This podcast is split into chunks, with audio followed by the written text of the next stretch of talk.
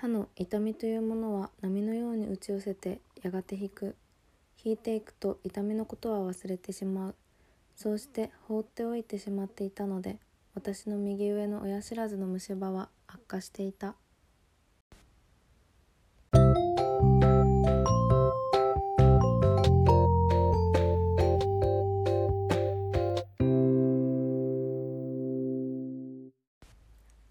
エディのカップラーメンタイマー今日の担当は人並みお刺身です。冒頭の言葉は山崎直子らさんの短編「虫歯と優しさ」の一節です。私の左下の奥歯が全く同じ状態で絶対に虫歯あるって分かってるんですけどなかなか歯医者に行けていません。その理由が冒頭の文と同じでふとした時に痛くなるだけで日常のほとんど痛みがなくてそのせいで痛みがない時は虫歯がないんじゃないかと感じてしまっています。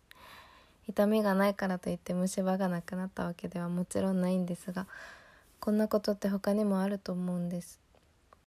例えば最近 Twitter やインスタで環境問題や人権問題について友達が発信していることがあります。それを見た時私はその問題について調べたり考えたり署名運動に参加したいこともあります。でも時間が経つと人は忘れてしまうために気づけばその問題のことなんてなかったかのように生活してて現に私は署名した問題が今解決してるのかそれともまだ難航しているのかどうか全く知りません。痛みを感じている時だけ問題が発生しているわけではないのに絆創膏を貼って「はいおしまい」みたいな